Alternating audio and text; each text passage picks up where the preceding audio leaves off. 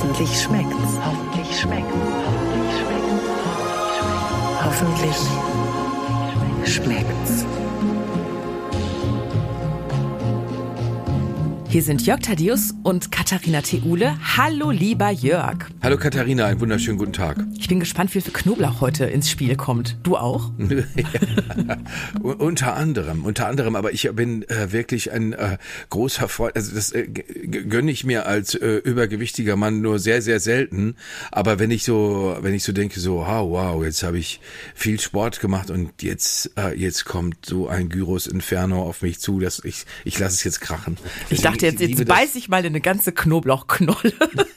Nein, aber da, da muss, das muss ja, das muss ja daran, das kann ja nicht, geht ja nicht ohne, wobei das äh, ja doch alle anderen Gewürze dabei hat. Also daran erkennt man schon. Wir wollen uns heute aus gegebenem Anlass, liebe Katharina, mit griechischer Küche beschäftigen. Wie ist das mit dir und der griechischen Küche? Wie stellst du zum Beispiel zu Gyros Pitta? Das isst man ja viel zu selten. Also ist ja viel mehr Döner als Gyros Pitta. Ich brauche Gyros mit ordentlich Tzatziki drauf. Fertig aus. Und ordentlich Knoblauch drin. Also das ja. Peter mag ich jetzt auch gerne, aber muss jetzt nicht sein. Besser okay. Fleisch, am besten noch Pommes dazu. Ich wollte sagen, äh, äh, es gibt es gibt eine Sache, von der habe ich mittlerweile als äh, Mann in den allerbesten Jahren Furcht, sofort einen Schlaganfall zu kriegen, und zwar von dem, was mein mein Neffe Tom äh, immer isst und wozu er mich auch immer einladen möchte, nämlich zum Taxiteller. Das ist eine Currywurst, Pommes rot-weiß mit Gyros. Da und, hast du uns schon öfter von erzählt, aber ich möchte jetzt ich, endlich mal wissen. Ich schon so oft davon ja, erzählt, aber ich möchte jetzt endlich mal wissen, ob du diesen Taxiteller jetzt endlich mal gegessen hast. Ach, ich habe doch viel zu viel Angst. Ich habe doch viel zu viel Angst. Dass du zu frühzeitig von uns gehst. Aber nein, dass ich einfach das Jörg Lecker finde und denke, jetzt esse ich jeden zweiten Tag Taxi. und das ist, das ist mit keiner Low Carb äh, Geschichte mehr. Nein. Und vor allen Dingen, ich meine, wie viel, da muss ich direkt danach einen Halbmarathon, direkt danach nicht auszudenken, aber äh, direkt davor einen Halbmarathon laufen, 2000 Meter schwimmen und so. Wobei das klingt jetzt alles so wahnsinnig protestantisch, aber äh, naja, muss halt ein bisschen aufpassen. Ne? Aber wenn da viel Knoblauch drin ist, Knoblauch soll ja gesund sein. Ne? Mein Uropa hat immer gesagt, er wollte 104 werden, so alt wie der Mann auf der Ilya Rogoff Knoblauchkapselpackung. Fragt mich Und? nicht, wo er, er ist immerhin 93 geworden. Ich weiß aber ja, nicht, ob der immerhin. überhaupt diese diese also ob der in seinem Leben jemals Knoblauch gegessen hat. Weißt du, der war Jahrgang 1900. Und ich habe keine Ahnung, hat man irgendwie in den 60ern, 70ern, 80ern frischen Knoblauch bei uns in Deutschland gegessen? Ich glaube, das ist sehr stark abhängig von der, äh, wo, wo, wo, man, wo man aufgewachsen ist. Also ich, ich glaube, in Süddeutschland und so spielt das eine andere Rolle als jetzt äh, mal wegen im Norden oder im, im, im Osten, wo das ja immer noch verpönt ist und irgendwie sowas leicht Anstößiges hat und macht man ja nicht und so. Also das, das ist, glaube ich, sehr stark davon abhängig. Ich kenne, äh, ich weiß, mein Vater als Westfale, der er war, war ein wahnsinnig großer Knoblauchliebhaber, der teilweise so so ein Öl eingelegtes Knoblauch gegessen hat, das fand ich immer schon uh, hart. Ja. Das fand auch die ganze restliche Familie äh, äh, eine riesige Schweinerei und das hat meinem Vater natürlich noch mehr Spaß gemacht, äh, äh es, es, es, deswegen, deswegen dann zu sich zu nehmen wie so kleine leckere Drops. Also, ja, ja da ist, hat ja jeder so seine Leidenschaften, ne? Ja, ich finde es, ich finde, ich fand diese Ilya Rogoff, ich habe auch damals als Junge, glaube ich, wirklich geglaubt, es gibt Ilya Rogoff und der geht mit so einem mit so einem merkwürdigen Ziegenhirten Bolero-Jäckchen irgendwo durch die Gegend und isst seine Tabletten. Das Lustige ist, woher, also ich habe mich immer gefragt, woher mein Uropa wohl wusste, dass dieser Ilya Rogoff 104 geworden ist. Standard auf Verpackung? Ich weiß es nicht, war zu klein. Oder das ist eine dieser berühmten, also die, die Leute, die äh, noch nicht Google hatten, haben sich ja äh, oft beholfen mit Legenden, die sie selber aufgebracht haben. Mein Vater hat auch immer behauptet, Bernd Klüver, der Schlagersänger, sei betrunken die Treppe runtergefallen und der, der und, und daran gestorben. Das ist, dafür gibt's auch keinen wirklichen Beleg. Vielleicht hat er das, das nur geträumt oder so. Das, das, das ist schon sehr merkwürdig. Naja, aber äh, Knoblauch, ich, und ich finde Knoblauch so herrlich. Ich finde, das ist so, das, man merkt so sehr den Unterschied, wenn ich zum Beispiel mein Pesto mache.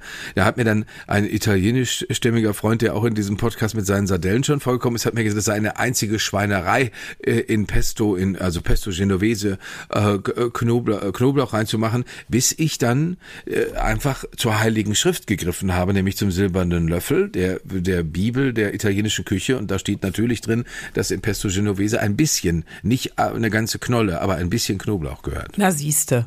Hätten wir das auch aufgeklärt. Das Einzige, wo Knoblauch, finde ich, gar nicht geht, ist, oder wo, wo man sehr vorsichtig sein sollte beim ersten Date. Das Thema hatten wir schon mal, ne? Naja gut, wenn jetzt äh, beide davon essen, ist es ja nicht mehr problematisch. Das ist egal, aber, aber wenn man dann selber, also es gibt sowieso Sachen, natürlich selbstverständlich passt nicht an alles Knoblauch, ist ja klar. Ich habe dir, glaube ich, mal von diesem furchtbaren Missgeschick erzählt, wo auch jemand nicht gemerkt hat, wie Geschmacksnoten zueinander passen. Und zwar, da haben wir Fußball geguckt im, in, im Kreise vor, da waren, glaube ich, keine Frau dabei und ein Mann, ein Nachbar, sagte, er würde, er würde für uns Caprese-Tomaten machen.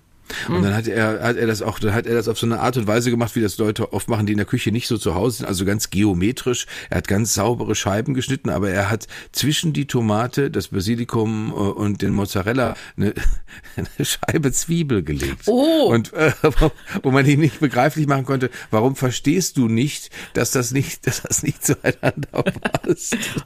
Und das hat er und ein, das ist ja das Schöne ist bei äh, bei Männern meines Alters gibt's ja, wenn man wenn man da was nicht mag oder sich denkt, was hat was hat der denn da gemacht, gibt's ja sehr wenig Zuckerguss. Also es wird ja sehr direkt geäußert dann. Ja, das Gute ist ja aber auch bei Menschen, die nicht so bewandert sind beim Kochen, beim Thema Kochen nicht so bewandert sind in der Küche, auch bei denen gibt es ja noch Hoffnung. Der beste Beweis dafür ist die Dame, die heute zu Gast in unserem Kochcast ist. Denn die hat von sich selber gesagt, sie konnte überhaupt nicht kochen und dann ein Kochbuch geschrieben. Hat sich das Kochen beigebracht. Wir sprechen heute mit der herausragenden Linda Zerwakis, äh, die, äh, die eigentlich sich aussuchen konnte, äh, was sie machen wollte. Sie hätte, die könnte auch mittlerweile ihre Stand-up-Comedy-Show haben, weil sie, ich würde sagen, sie ist eine der lustigsten Frauen, die ich jemals getroffen habe und das, dieses Schicksal teile ich mit vielen, vielen anderen Menschen. Sie ist überdies aber auch eine hervorragende Journalistin, hat ihr Handwerk beim Norddeutschen Rundfunk gelernt gelernt. Sie kommt aus Hamburg. Sie hat ein, äh, zwei Bücher geschrieben. Ein Buch unter anderem darüber, äh, über die bunte Tüte in der, in der Trinkhalle, wie wir im Ruhrgebiet sagen würden. Also von dem Kiosk, aus dem sie stammt, in einer äh, gar nicht so schönen Gegend von Hamburg, in Hamburg, äh, Harburg. Natürlich, Harburg ist es. Da ist es, das ist äh, wirklich nicht so schön da. Die Harburger, die uns jetzt vielleicht zuhören, mögen das verzeihen, aber ich glaube, die reden auch nicht groß anders über ihren Ortsteil. Aber Linda hat es da gemocht. Die Arbeit an der Trinkhalle war aber zwischen zwischendurch hart. Das heißt, heute führt sie ein Leben auf der Sonnenseite. Äh, als äh, sie ist bei Pro7, macht sie mit äh, Matthias Optenhöfel da was, so eine Show. Zerwakis Optenhöfel live. So eine Show. Ja. genau. Jetzt müsstest du sie mal anrufen, weil sie ruft mich schon an. Um Gottes Willen. Lehn ab. So, es klingelt bei Linda Zerwakis. Hallo? Guck mal, da ist sie. Linda. Hallo, liebe Linda Zerwakis. Hallo. Ja, Hallo, schön. Linda. Schön, euch im Doppelpack zu haben. Ich kann mir nichts Schöneres vorstellen. Herrlich. Hm. So. Und jetzt? Siehst, jetzt weiß ich, der Jörg hat gerade, der Jörg hat gerade über dich gesagt, sie ist eine der lustigsten Frauen, die mir jemals begegnet sind. Ach, der übertreibt aber auch. Nein. Also, oder, oder, oder es lässt halt tief blicken, mit was er für Menschen, Frauen sonst zusammen. Das ist es eher. Das ist es eher. Dieses, dieses, das, das ist dieses, dieses Schicksal. Wenn, wenn, wenn wir übrigens geheiratet hätten, Linda, hättest du bei der Hochzeit Ja. unter keinen Umständen, also mindestens in der Kirche nicht lachen dürfen. Weil das Ach, ist, oh. dein Lachen, ist- dein Lachen ist gottlos. Das ist, äh, Ja, äh, Entschuldigung, da ist es. Sorry, lieber Gott. Sorry. Ach nee, ja, gut. Äh, hier, hier wird auch generell nicht gelacht. Finde ich auch nicht gut, Nein, wenn man das- das Spaß bei der Arbeit Nee, deswegen habe ich auch sofort zugesagt. Ja. Endlich mal. hat. Ist ekelhaft. Endlich, Endlich mal mal, was weil- Seriöses. Was Seriöses, was, was Ernstes äh, zu- zum, zum Thema äh, Kulinarik. Du bist ja eine herausragende Köchin, aber äh, reden wir, äh, äh, äh, äh, re, re, reden wir, bevor wir darüber reden, Linda, reden wir mal, weil das, das habe ich mich gefragt, als du seinerzeit bei deinen Eltern äh, im Bütchen gestanden hast, also in, dieser, in dem Kiosk, aber da, äh, je- jenseits der Süßigkeiten, weil da macht dir ja nun wirklich keiner was vor, was, was äh, Süßigkeiten angeht und so, äh, hast du da eigentlich, äh, hattet ihr auch Hattet ihr auch heiße Hexe oder was habt ihr da, Ja, was habt ihr denn da gegessen? Ja, das ist ja mein, äh, mein, meine kulinarische Basis für mein ganzes Leben gewesen, als die heiße Hexe bei uns im Kiosk einzog. Für alle, die jetzt nicht wissen, was das ist, also und sich vorstellen, ich würde da mit so einem Besen durch den Kiosk schweben und Pommes anbieten. Nee, es war eine Erfindung von Langnese. Es äh, handelte sich um einen Turm, der bestand aus einer Gefriertruhe, die, die, die war unten und oben war eine Mikrowelle eingebaut. Das Ganze bunt beklebt mit dem Schriftzug heiße Hexe. Und dann gab es da Pizza, Cheeseburger, äh, Nuggets, Hamburger, Currywurst. An die Cheeseburger kann ich mich Menschen- erinnern. Die waren so richtig schön matschig. Ja, genau. Das war alles genau so. Und auch wenn, wenn dieses Gericht für 3,50, ich glaube, so war ungefähr die Einstellung für die Mikrowelle, 3 Minuten 50, wenn man es danach aufgemacht hat, hat man auch immer gedacht, so, wen habt ihr auf dem Gewissen? Wen habt ihr gerade da verarbeitet in der Mikrowelle? Es war wirklich so. Aber es war auch irgendwie lustig, weil zum Teil, äh, wenn, wenn du die Mikrowelle falsch eingestellt hast, dann war die Pizza halt von außen warm und innen immer noch gefroren und solche Sachen. Dann gab es Beschwerden, dann hat man noch mal eine Cola aufs Haus mit dazugegeben und dann waren wieder alle glücklich. Und ich glaube, alle, die das gegessen haben, haben es überlebt. Das ist das Wichtigste. Von übermäßig vielen Todesfällen in Hamburg-Harburg ist auch nichts bekannt, glaube ich, bis heute. Nee, nee, Aber- also haben wir gut kaschiert. Aber, einfach aber ich, verschwinden lassen. In meiner merkwürdig idyllischen Vorstellung von, von, von Gastarbeiterfamilien, um das hässliche Wort mal zu sagen, ist es natürlich so, dass, dass ich gedacht hätte, sowas wäre bei einer griechischstämmigen Familie niemals in Frage gekommen, da eine heiße Hexe hinzustellen, weil, weil äh, dann doch lieber äh, Gemüse, dann doch lieber äh, selbstgemachten äh, Ba- Bauernsalat, jetzt hätte ich schon beinahe gedacht, ein bisschen Köfte, aber das sind ja die anderen Südeuropäer. Das sind Äh, die anderen. nee, aber wir hatten tatsächlich selbstgemachten Tzatziki. Äh, Das war ja, Siehst du? Musst dir vorstellen. Bitteschön. Ja, das, das hatten wir auf jeden Fall. Den hat meine Mama selber gemacht und den gab's dann auch in so, musstest du in die Metro fahren und extra Behälter kaufen und da wurde der dann abgefüllt. Als es zu dem Kiosk kam, gab's eine, eine Fragerunde in der Familie und es war dann so, wollt ihr, wollen wir ein Restaurant aufmachen? Also nachdem meine Eltern vorher in einer Fabrik gearbeitet haben und da dann nicht mehr arbeiten durften, weil Maschinen erfunden wurden, wurden wir Kinder gefragt, was machen wir jetzt? Restaurant? Und wir so, auf gar keinen Fall stehen wir jeden Abend da und müssen servieren und äh, müssen dann mit Augenringen in die Schule und so, möchten wir nicht. Imbiss, oh, stinkt genauso. Also was ist äh, die geruchsfreiste Entscheidung? Der Kiosk. Deswegen ist es der Kiosk geworden, weil wir alle nicht nach, ähm, Nach Frittenfett. Fritteusenfett ja, riechen wollten. Wo du gerade das Tzatziki äh, erwähnt hast, wir, Jörg und ich sprachen gerade im Vorgespräch über das Thema Knoblauch. Wie viel Knoblauchzehen kommen denn in so ein amtliches Tzatziki wirklich rein? Ja, also, ähm, also Oder soll ich in Knollen rechnen? Ja, wenn du, nee, nee, nee, also wenn du jetzt, sage ich mal, für abends nehmen wir mal so eine, hm, was ist das, eine 3-Liter-Schüssel, davon die Hälfte, also anderthalb Liter, dann sind da schon sieben, acht, zehn drin. Ja. Je nachdem, das kannst du ja dann ab, abschmecken. Also ich glaube, in Griechenland ist es noch mehr. In Deutschland musst du ja dann auch aufpassen, dass die Leute das dann noch essen. Die finden das dann zwar alle lecker, aber die achten ja immer schon sehr auf den Tag da drauf. So, oh, wie rieche ich dann morgen? Und wenn du dann zu viel machst, dann bleibt es stehen und dann musst du es halt selber essen. Und deswegen muss man da so ein bisschen tricky vorgehen. Mach, machst du das auch oder bist du da noch zu sehr Griechen? Kommt da die Griechen noch? Nee, ich, ja, ich kann ja, ich kann ja nicht immer als Stinkbombe durch die Gegend gehen. Ne? Also deswegen habe ich mich ja auch mittlerweile ganz gut angepasst hier in Deutschland. Und deswegen geht das. Also ähm, ich, so viel kann ich esse in Griechenland mehr. Ich esse in Griechenland auch jeden Tag rote Zwiebeln und ich rieche auch sehr stark danach, aber nicht so lange, weil du es ja da auch eher ausschwitzt. Das ist ja das, das ist ja der Trick. Und da kommt, da kommt daher der goldene Satz, den du mir mal bei einer Veranstaltung hinterlassen hast, Griechen riechen. Das- Ja, genau. Schön, ein schöner Satz.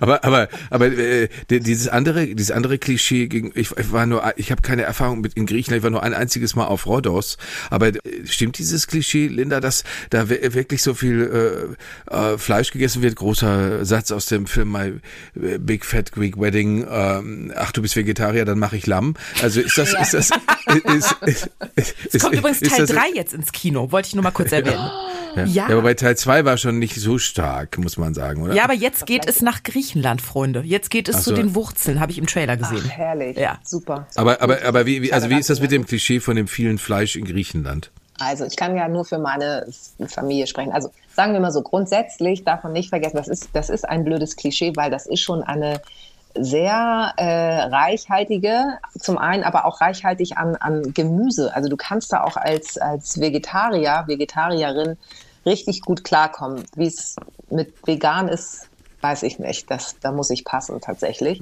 äh, in meiner Familie ist es so, dass du vorab denkst, ach, Vorspeisen super, tunkst du hier noch ein bisschen, tunkst du da alles herrlich und dann so, so, wer will Kotelett?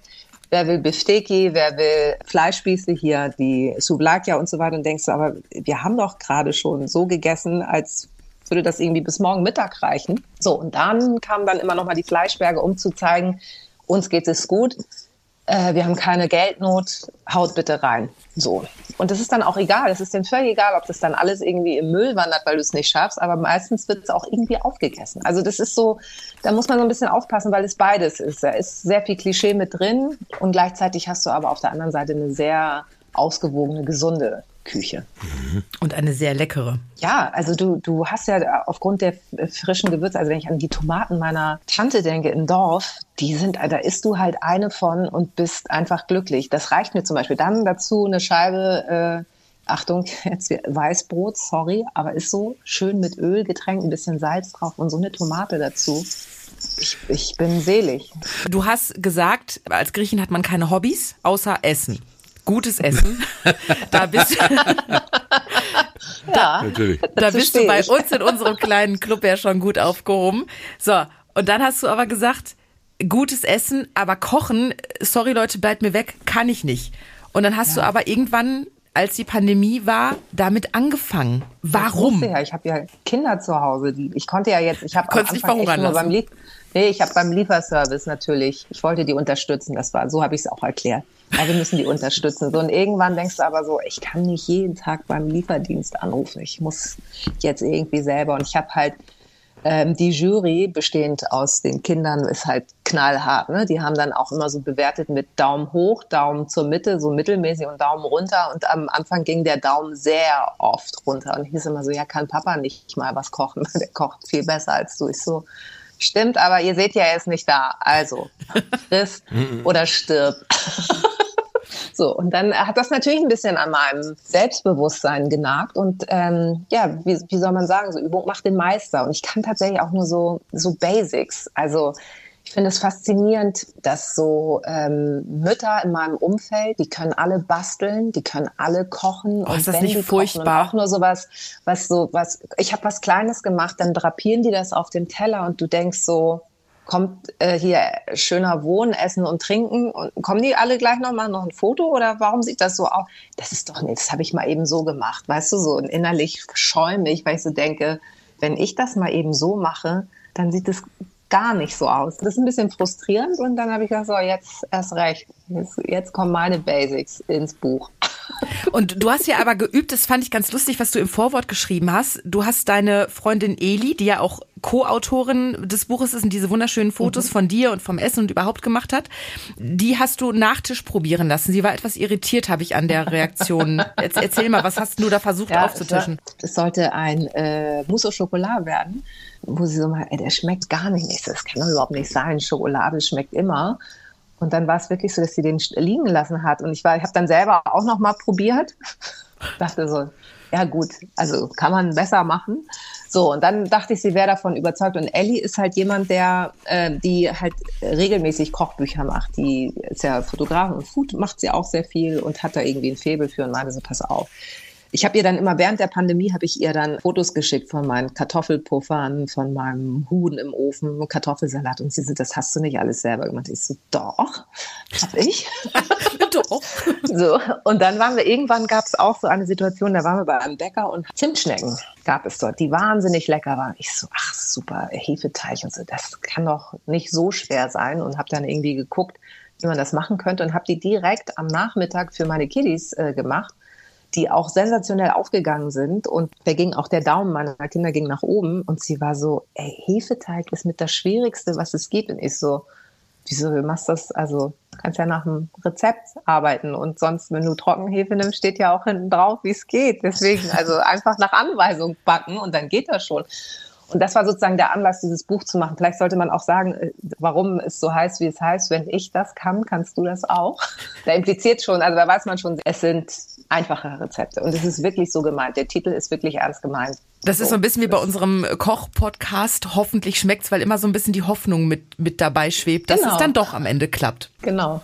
So, Linda, ich habe, ähm, warte mal, das kann ich dir mal eben per WhatsApp schicken. Ich habe eins deiner Rezepte Übrigens das Buch Wenn ich das kann, kannst du das auch von Linda Zerwakis gemeinsam mit Elisabeth äh, Patricio. Habe ich das richtig jetzt ausgesprochen? Elisabeth Patricio. So, du kannst es schöner. Du kannst es schöner. Erschienen bei Gräfe und Unzer. Ich hatte erst das äh, so ein bisschen Angst, so ja geil, das 800. Moussaka-Rezept und Tzatziki-Rezept und noch ein Bauernsalat. Und es ist gar nicht. Es sind nicht nur griechische Rezepte drin, ganz im Gegenteil. Genau. Ich habe ein Rezept nachgemacht bisher. Ich werde noch mehrere andere nachmachen. Und zwar das Crunchy Cashew Pesto mit Burrata. Burrata sieht ja so ein bisschen aus wie Mozzarella. Wenn man das so ein bisschen aufreißt, ist es total sahnig von innen. Ja. Und ich habe eben auch dieses kretische Olivenöl dafür benutzt. Natürlich kann ich es nicht so schön fotografieren, wie die Eli das gemacht hat. Ja, also bei mir sieht das Essen eigentlich auch anders aus, ne? Deswegen, äh, Ellie ist da halt äh, Gott. The Godmother Aber das schmeckt, ne? Food Das schmeckt lecker, oder? Ja, total. Also das fanden auch alle bei uns in der Familie richtig gut. Da habe ich auch einfach Weißbrot zugereicht. Guck mal, kriegst du die Fotos gerade? Äh, sa- Sagst du das eigentlich, sagst du das eigentlich so zu Hause, Katharina? Ich reiche heute Weißbrot. Ja, Oh, sehr gut. Aber komm, das sieht doch auch voll gut aus. Das sieht nur gut aus, weil ich ein neues Servie habe und auf diesen blauen und türkisfarbenen Tellern alles gut aussieht. Das ist jetzt meine neue Strategie. Herrlich. Aber dieses Pesto mit Basilikum und Tomaten eingelegt in Öl und Cashewkernen und das Ganze halt eben gestabt, mixt und das Ganze da Burrata drauf und nochmal ein bisschen Tomaten mit Öl drauf geträufelt. Das hat, das ging erstmal innerhalb von zehn Minuten und das hat so gut und so aromatisch geschmeckt. Rezept gibt's natürlich im. Buch, posten wir aber auch auf hoffentlich-schmeckt's.de mit Lindas Ja, Erlaubnis. das, das ist ja auf jeden Fall sehr, sehr gerne. Ja, das freut mich total. Also wenn das dann auch noch so gut gelingt und ich habe wirklich auch über Insta äh, ganz viele Resonanzen bekommen. Also es gibt ganz viele, die den Apfelkuchen nachgebacken haben und das ist wirklich auch ein Garant dafür, dass der also ich würde mal sagen, zu 97 Prozent immer gelingt und der ist so schön saftig und, und oh Gott, jetzt höre ich mich selber an wie Tante Tilly, ne? Die, man, man muss Ähm, seine äh, Sachen, die gut sind, aber auch gut verkaufen. Nein, aber es ist wirklich so. Also der, da lege ich auch meine Hand für ins Feuer. Den, der schmeckt einfach und den kriegt jeder hin. So. Mit Äpfeln, Zitrone, Zimt und Zucker, das sieht schon sehr, sehr gut Genau, aus. dieser und Kuchen. Öl. Das ist vielleicht das Geheimnis. Also man, ich habe da ja, keine Butter drin, sondern der ist mit, mit Öl gemacht. Sehr gut.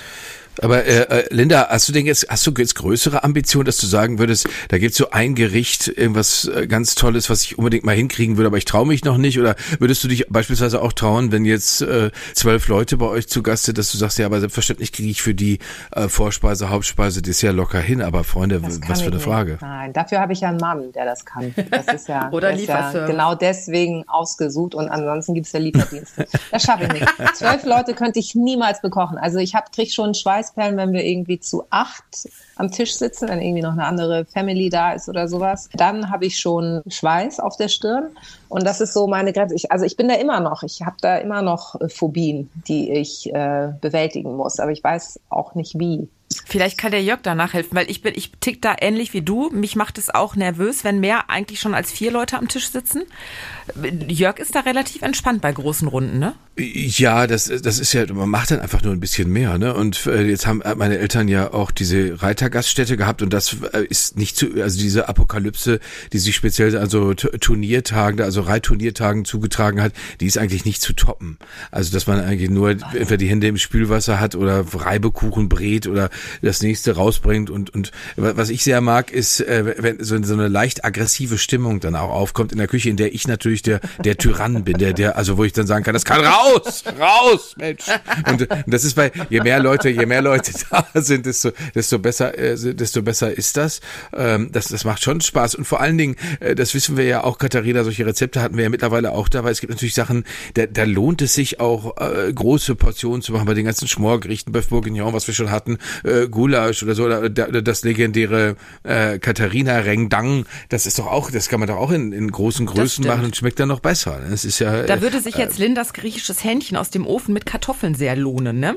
Absolut. Wenn ich hier durch das dein- ist dein auch mein, Buch blättere. Das ist auch tatsächlich mein Klassiker und das funktioniert auch relativ häufig. Und da kann man ja auch mal zwei Hähnchen äh, reintun. Also ich hatte es letztens so, da hatte ich eins noch beim Nachbarn.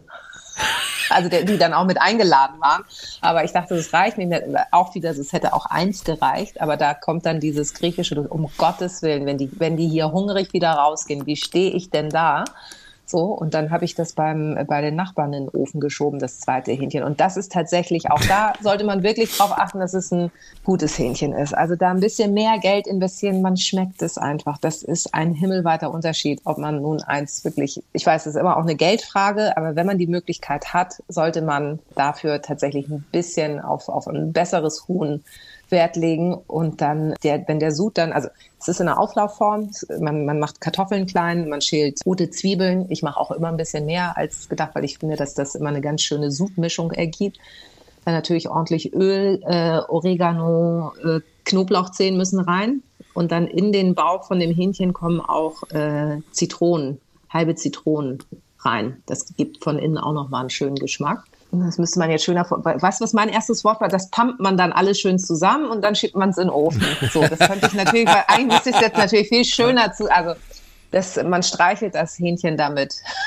Beim Mondschein. Ja, genau. Auf der Vorder- und auf der Rückseite, bis es anfängt zu schnurren. Und wenn es das tut, legt man die Kartoffeln dazu und schiebt das Ganze in den Ofen. Und dann, weil man dieses Hähnchen so gut behandelt hat, wird man dafür auch äh, belohnt am Ende nach. Aber ich finde es ja immer, noch- ich, ich finde ja immer, noch, dass es immer noch was, was Unangenehmes hat. Also so ein Hähnchen Zwiebel im Ja. Popo stecken eigentlich, weil es ist ja, wenn man denkt, gehör, gehört sich das, was ich hier mache? Äh, Das ist, ist, Ja, ist äh, tats- äh, unangenehm ein bisschen auch. Der Satanismus ist ganz nah dran. Ja, Aber- aber- aber ich hab, ja, äh, ich weiß, was du meinst. Absolut. Aber Linda, äh, wie, wie, mich interessiert natürlich auszuloten, wie weit du auch äh, vor allen Dingen natürlich Hamburger Stadtkind bist. Weil ich hatte mal ein portugiesisches Kochbuch in der Hand. Äh, äh, da, da, begann das Rezept mit: äh, Gehen Sie auf den Markt, kaufen Sie ein Huhn und schlachten Sie es. Äh, äh, ja, nee, ja. so, äh, äh, und, äh, und ich habe das, ich habe das, ich war dann auf so einem portugiesischen Markt, also so im Hinterland da irgendwo, weiß der Schinder, wo das genau war. Und da, da war auch so ein Markt, also da war eine, da war eine, eine Portugiesin, wo man das Gefühl hatte, die hat wirklich jede Rübe mit ihren Händen aus, dem, aus der Erde gegraben, so, so hart sahen deren Hände aus. Und da gab es eben tatsächlich in so einem kleinen Gehege gab es die, die Speisehühner. Äh, könnte man das mit dir machen? Könnte ich sagen, Mensch, Linda, wir sind hier gerade so schön im Urlaub, wir, wir haben Zeit, also wir können schlachten, rupfen, ausnehmen. Dazu haben wir Zeit. Könnte man das mit dir machen? Ja, jetzt äh, sprichst du was an und das ist genau das Thema, was ich jetzt in meinem neuen Buch äh, verarbeiten werde, was Landgang heißt. Da geht es nämlich um das Stadt-Land-Leben und auch darum, äh, da ich ja bekennende Fleischesserin bin, ich habe es auch weniger gemacht, äh, wird es irgendwann die Situation auch geben, dass ich ein Tier schlachten soll. So und äh, da jetzt auf das Huhn nochmal bezogen, es gab so eine Situation in Griechenland, dass mein Cousin, also in dem, auf, dem, auf dem Grundstück meiner Tante gab es ein Plumpsklo. Sie hatte das Klo damals noch nicht im Haus, sondern das war halt so ein bisschen draußen neben dem Feld. War halt wirklich ein Plumpsklo, also einfach ein Loch, über das man sich äh, gesetzt hat. Und mein Cousin meinte damals, hey, heute gibt's Huhn, äh, das da. Ich so, wie das da? Ja, ja, das, was hier noch rumläuft, so.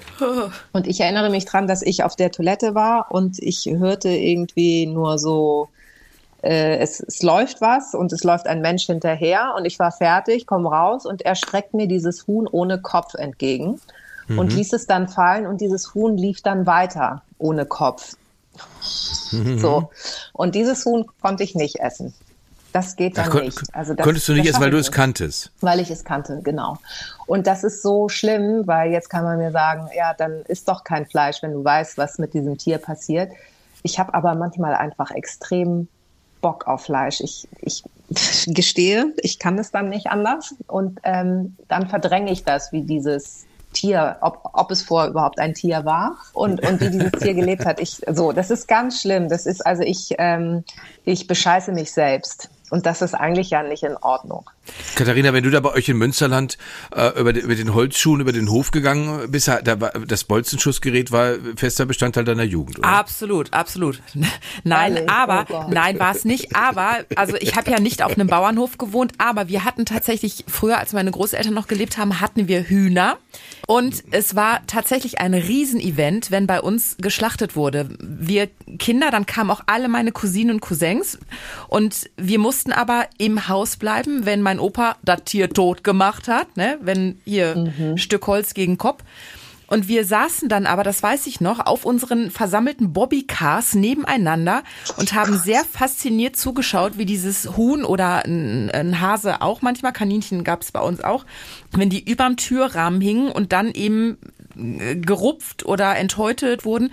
Und ich weiß, dass ich diesen Geruch von dem Blut ganz, ganz furchtbar fand, aber ansonsten fand ich das als Kind unfassbar faszinierend. Ich hatte jetzt nicht so eine emotionale Bindung zu den Tieren, deswegen habe ich die wahrscheinlich auch gegessen. Wenn du siehst, wie die da so hingen und so, das, das ging dann trotzdem runter. Da konntest du. Ja, ich glaube, ich habe diese Kombination nicht hergestellt, dass ich diese Tiere dann esse. Ja. Das habe ich Ja. irgendwie als Kind nicht so ganz. Das war halt ein Event.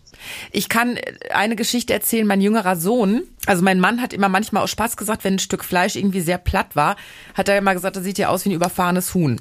Und mein jüngerer Sohn hat wirklich eine lange Zeit gedacht, dass wir nur Tiere essen, die überfahren wurden. Und ich finde das auch eine sehr schöne Vorstellung. Ja, aber es ist auch schön, was er dann in der Schule so erzählt. Ach, am Ja, Wochenende haben wir wieder Hühner platt gefahren. Es gab wieder sehr viel Huhn am Wochenende.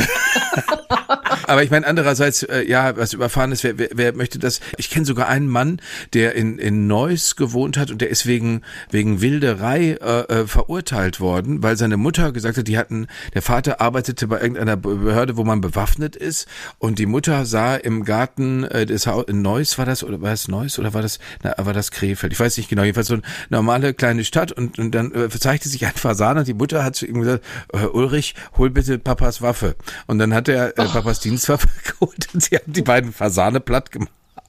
Und, in, und im Tiefkühler eingefroren und äh, da- das, wurde- da wurden sie aber leider vom Nachbarn verpetzt und dann kam die Polizei. Ja, hätte er sie einfach überfahren, wäre das Ganze kein Problem zum, gewesen. äh, sag ich, haben wir ihm alle gesagt, gesagt, Uli, warum hast du dich einfach überfahren? Aber es, äh, aber es ist natürlich, äh, ich finde das, äh, ich fände es toll. Also damit würde ich mich, glaube ich, auch öffentlich brüsten, wenn ich wegen wegen Wilderei vorbestraft wäre, weil das klingt so ein Mann zu Hause im Wald, der der der der sich auf die Lauer legt und, und mit Pfeil und Bogen oder sowas. Also so stelle ich mir das jedenfalls vor. Ne? Jörg, aber du ich würdest meine, mit deinem Sexappeal, wäre wär kaum noch zu übertreffen. das wäre kaum noch, wär, wär, ja, mit meinem Lodenhut und dem der Feder dran natürlich. Schön. Ich glaube, Linda und ich würden kreischen vor Glück, dich so zu sehen. Ja, das war, weiß ich Wisst ihr, welches so Bild genau. ich die ganze Zeit im, im Kopf habe? Ich meine, früher, als ich Biffy gegessen habe, habe ich mir nicht Gedanken gemacht, ne, wie das Tier vorher aussah. Von daher, wieder, weil es einfach schön in dieser, wenn man dann noch die Gelegenheit hatte, diese Plastikhülle auszusaugen. Oh ja. Das ist, das ist eine Geschichte. Katharina und ich hatten dieses Thema. Das ist eine Geschichte fürs erste Date, weil das hinterlässt so eine Spur in der Fantasie. Wahnsinn, Früher oder? habe ich, habe ich die Folie von Beefies ausgesaugt. Um Ja, oh Gott, das ist, Ist das schlimm. schrecklich. Hat schon fast Das was ist- Perverses, aber das habe ich getan. Habe ich also. Linda, wie bist du denn, äh, also wir, wir sind jetzt mal geistig, gedanklich in deiner Küche. Wir, sind- wie bist du, wenn dir etwas nicht gelingen will? Jörg und ich können da sehr ungehalten werden.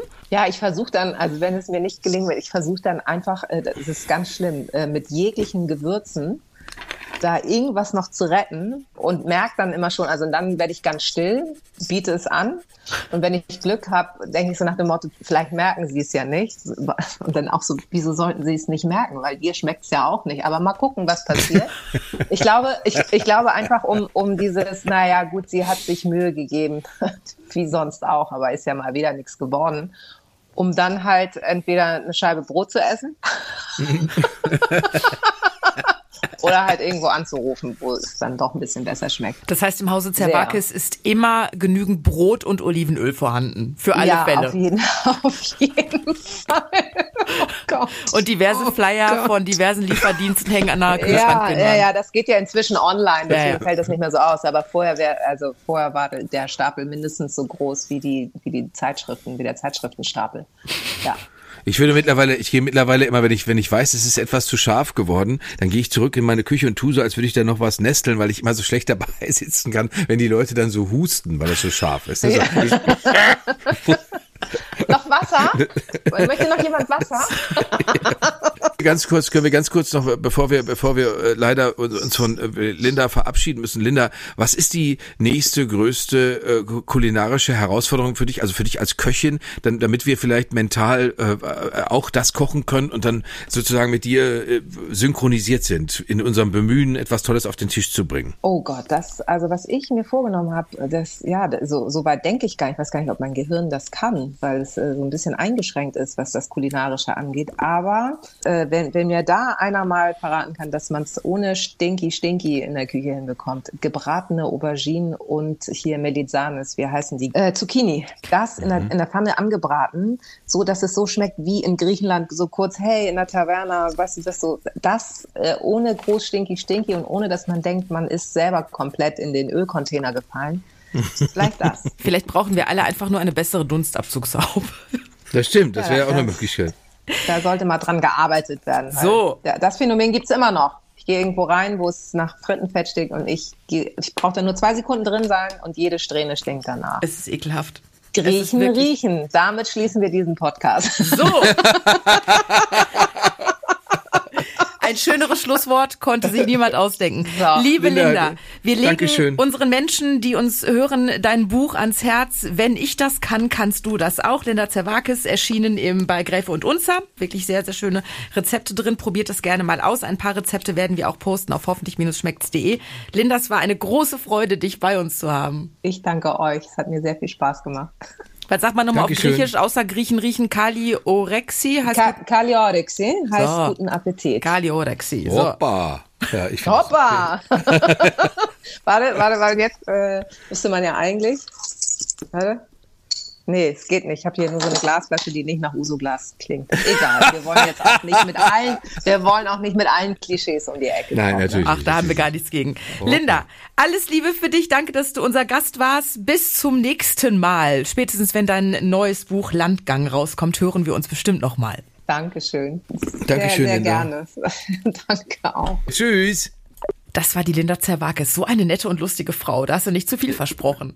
Äh, Sie ist eine ganz tolle Frau. Also es ist ja, hat ja jeder jetzt gehört, kann sich jeder vorstellen, wie toll das ist, bei ihr eingeladen zu sein oder sie einzuladen. Das ist in beide Richtungen toll. Fotos, Rezepte gibt's auf hoffentlich-schmeckt's.de. Das Buch haben wir euch ans Herz gelegt und wir verabschieden uns, wünschen euch eine schöne Woche. Bis nächste Woche Donnerstag. Tschüss, lieber Jörg. Auf Wiedersehen, Katharina, und wir machen jetzt erstmal schön Huhntut. Wir überfahren ein Huhn. Hoffentlich schmeckt's.